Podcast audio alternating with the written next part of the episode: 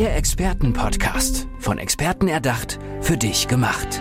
Experten aus nahezu allen Bereichen des Lebens geben wertvolle Tipps, Anregungen und ihr geheimes Know-how weiter.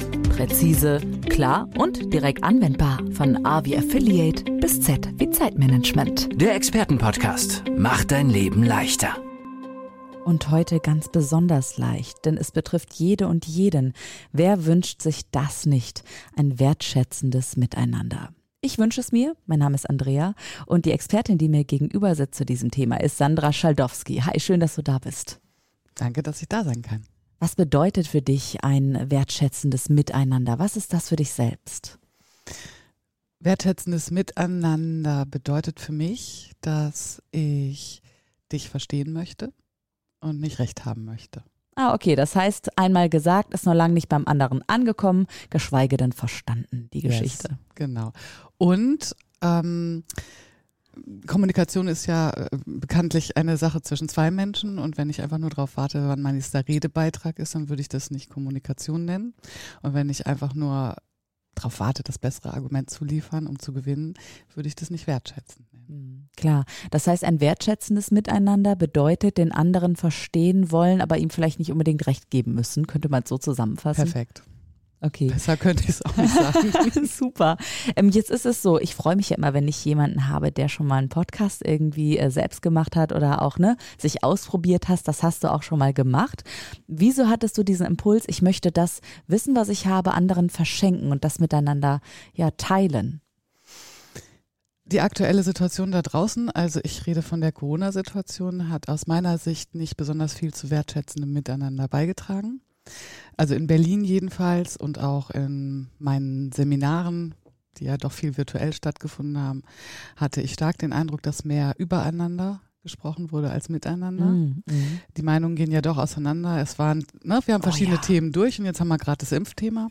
Und ich habe das Gefühl, wir sind äh, ein Land aus Geimpften und Nicht-Geimpften und nicht ein Land aus Menschen, die eine Lösung suchen für das, was uns umgibt. Genau, kurz noch eine, ein Zeitbezug. Wir haben gerade Juli 2021, wo wir hier aufzeichnen, deswegen ne, eben für die Leute, die es gerade hören. Mhm. So, und weswegen ich dieses Miteinanderreden jetzt wirklich erhoben habe, ist, dass mir die Debattenkultur da draußen einfach, also die ist im Arsch. Ha, sehr schöne, klare Worte. Ja, ähm, Kannst du das noch ein bisschen ausführen, was du genau damit meinst? Also ich habe es gerade so verstanden, ähm, dass wir uns streiten müssen, auch auf eine Art und Weise und dass natürlich auch eine Demokratie von Debatten natürlich lebt in der Politik, in der Kultur, in unseren eigenen vier Wänden, aber dass die Art und Weise des Debattierens noch nicht so ganz super ist. Die ist aus meiner Sicht leider nicht nur ganz, äh, nicht ganz super, sondern wird äh, ich, ich sage einfach, die wird unterirdisch geführt, beziehungsweise auch diffamierend geführt. Also die Abwertung, die im Moment stattfindet, also entweder sind wir Verschwörungstheoretiker oder wir sind Mainstream. Aber es ist irgendwie wurscht. Beides ist, wird von der jeweils anderen Seite entsprechend wahrgenommen und dabei ist da so viel mehr. Das ist total viel zu einfach gegriffen. Ja. Und ich habe das große Glück, dass ich ganz gut kommunizieren kann und solche Trainings gebe und so auch in das Gespräch mit extrem unterschiedlichen Haltungen komme. Und was ich dann doch immer wieder schaffe, ist, okay, also wir sind jetzt eine Gruppe, wir wollen ja heute einen Tag miteinander gestalten, wie können wir das überhaupt machen? Dann wird auch ein bisschen abgeholt und jeder darf erklären und sagen, was ihm ihr wichtig ist. Und ich habe es immer geschafft, dass wir eine Lösung gefunden haben, wie wir alle gut durch so einen Tag gekommen sind. Das ist ein so ein Beispiel, ja. Oder auch ähm, wenn wir jetzt dieses Impfthema nehmen jetzt im Moment die Umfragen, Kinder impfen, Jugendliche impfen, Pflicht und so weiter. Das ist so hochgeheizt, ja. Also wenn ich mich, wenn ich sage, ich weiß es noch nicht, das ist genauso schlimm wie ich impf mich nicht.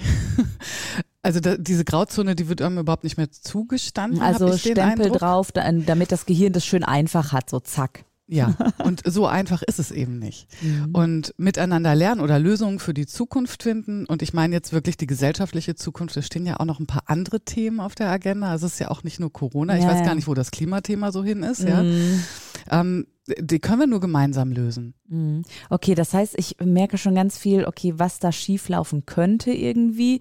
Ähm, aber wie könnte das denn gelingen? Das ist natürlich die Standardfrage wahrscheinlich, die dir gestellt wird. Genau. So kleine Ansätze, weißt du, damit man es eben, damit die Zuhörenden wissen, ah, okay, da könnte ich mal äh, eine andere Perspektive einnehmen. Ja. wenn wir mal einen gemeinsamen Nenner finden. Also angenommen, ja, du wärst jetzt pro Impfung und ich kontra Mhm. oder umgekehrt, wurscht. Mhm. Wir haben eine Gemeinsamkeit, oder? Wir wollen beide zurechtkommen. Wir würden auch gerne beide uns wieder frei bewegen können. Wir würden wahrscheinlich auch gerne beide wieder unseren Job ohne Maske machen können, perspektivisch, ja. So. Das was, ist das Gemeinsame dann. das ist das Moment. Gemeinsame. Und Mhm. jetzt frage ich dich, okay, also erstens, was brauchst du dafür, um da mitgestalten zu können? Und dann erzähle ich dir, was ich denke, was ich brauche, um da mitgestalten zu können.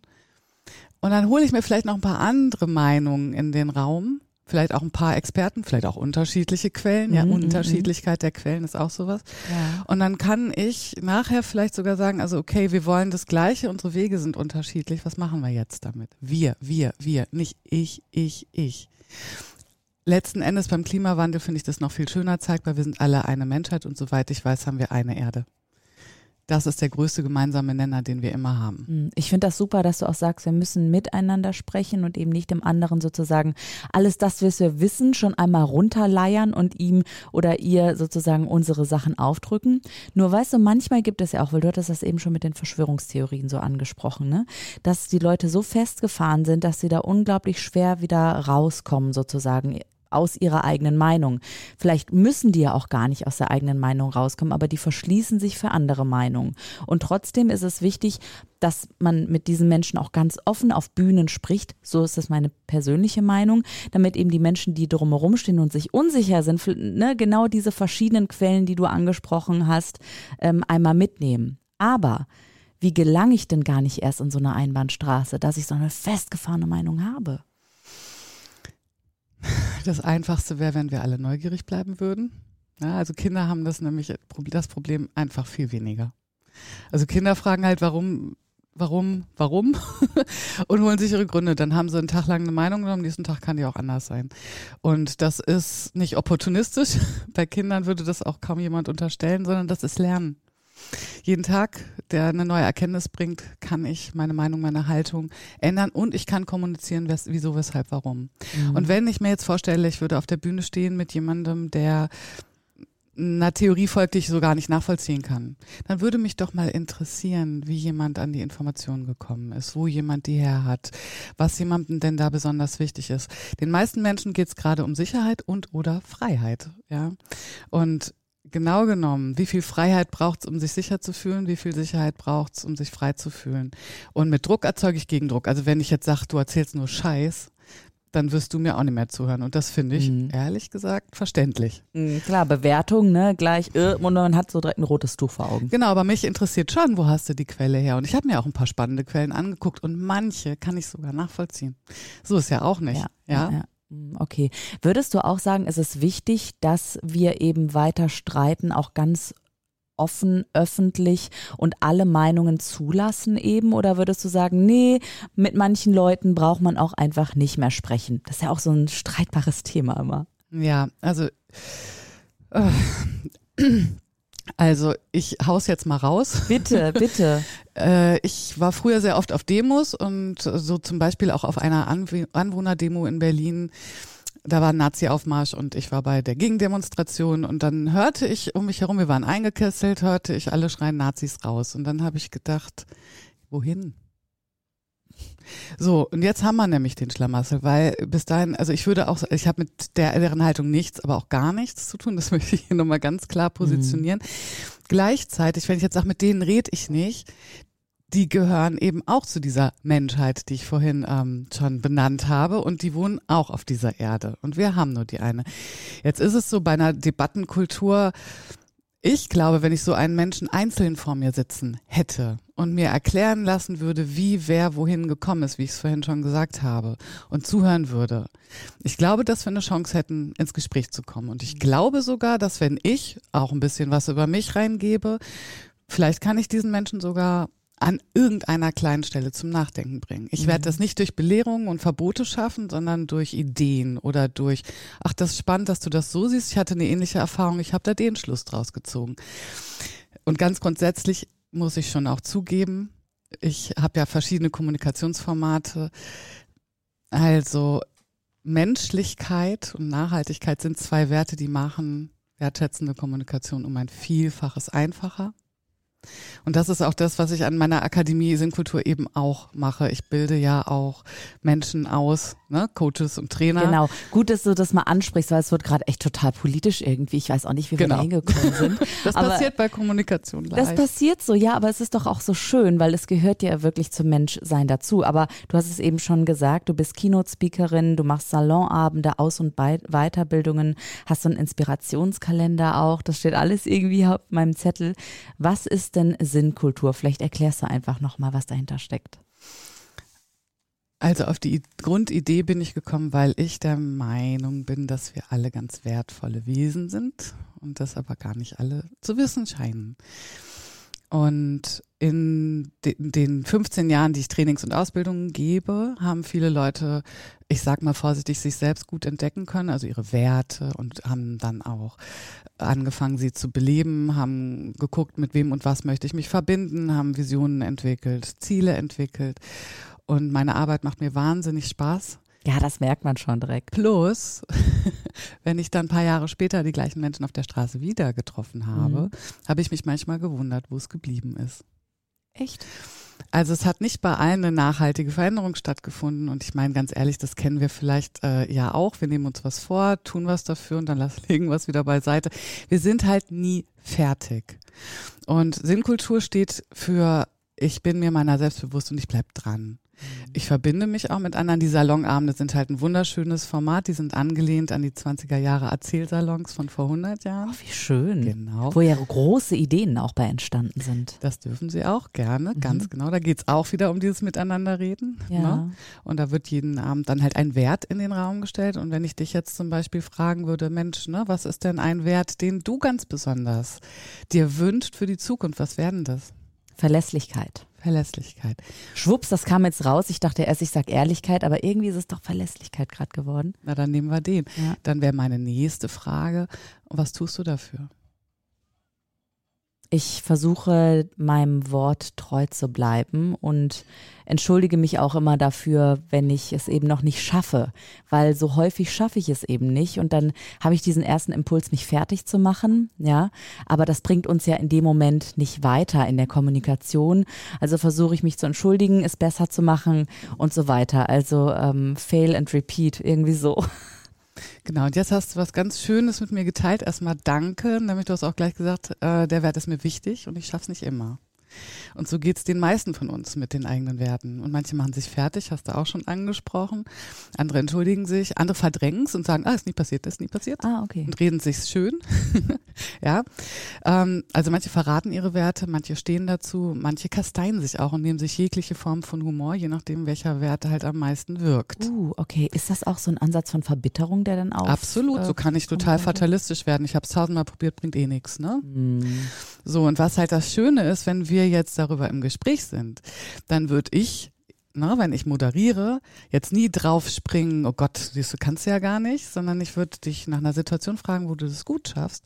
Und ich würde dich bitten, eine mit mir zu teilen, wo du es noch nicht so gut schaffst. Und angenommen, wir sind hier im Salon und hier sind jetzt noch 15 bis 20 weitere Teilnehmende, dann würde ich einfach mal zwei, drei fragen, was machst denn du zu dem Thema, was du und was du. Und ich bin mir Austausch. sicher, du nimmst einen Impuls mit. Ha, sehr gut. Sinnkultur, also etwas auch, ne, die Sinne vielleicht auch spüren. Kultur ist ja auch immer Menschen gemacht, so ein bisschen aus dem Menschen heraus entstanden.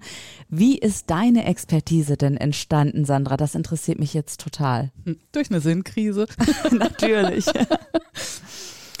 Also ich habe relativ früh gelernt, dass Sprache verbinden und spalten kann. Ich bin adoptiert. Ich glaube, das macht vielleicht schon diese Idee von nicht dazugehören oder Mhm. so.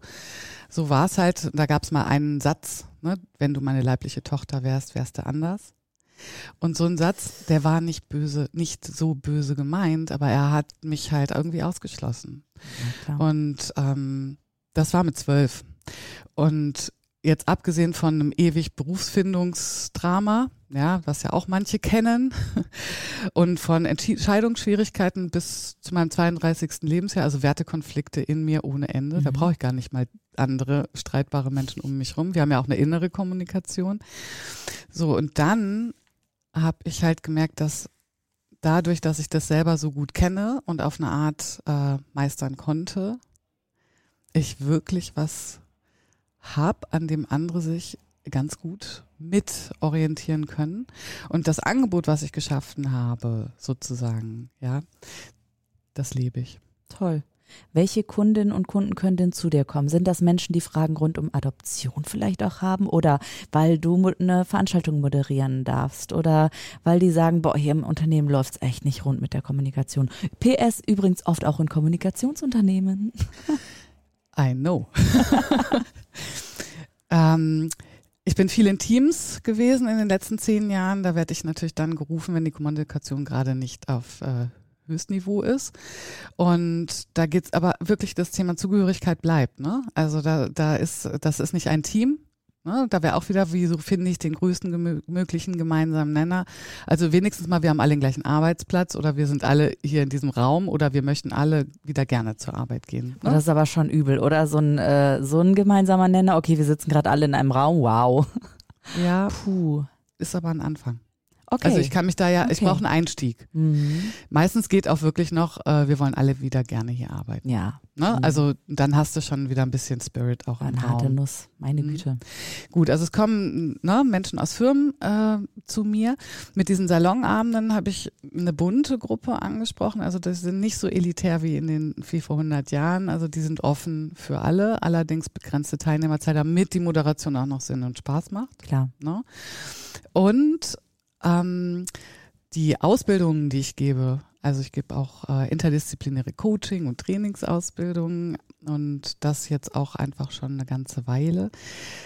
Das mache ich halt für Multiplikatoren, die genau diese Grundidee, dass wir nicht alles alleine schaffen müssen, raus aus der Einzelanstrengung, sich miteinander, also sich zusammentun, weil wenn, wenn wir miteinander reden, dann weißt du, wer ich bin, ich weiß, wer du bist, schwupp, Du bist sichtbar und ich auch. Ich kann dich weiterempfehlen oder wir können uns verbinden. Ich kann auch sagen, an der Stelle ist die Frau echt anders als ich. Mhm. Aber ganz ehrlich, ist, das ist genau die richtige für dich. Mhm, ja? Verstehe. So. Mhm. Ja, und insofern, ich bin schon eine Netzwerkerin, war ich immer gerne und ähm, ja, in die Multiplikat, also wenn ich jetzt von Multiplikatorinnen spreche, dann sind das oft Menschen, die auch mit Menschen arbeiten, die sich zum Coach und Trainer überhaupt ausbilden ja. lassen möchten, Trainerin, vergessen. Und äh, bei den Kommunikationsseminaren ist es genauso. Ich bin froh, wenn ich heterogene Gruppen habe, um mehr Themenvielfalt im Raum zu haben. Wunderschön. Also du lebst das richtig, ja. Ich merke es, wie bunt auch deine Expertise ist, was du für eine Expertin in der Kommunikation bist auf allen Bereichen. Du gibst es weiter, du stehst selber auf der Bühne und ich könnte dich ja jede Frage runterfragen, du hättest immer eine Antwort. Sandra Schaldowski, herzlichen Dank.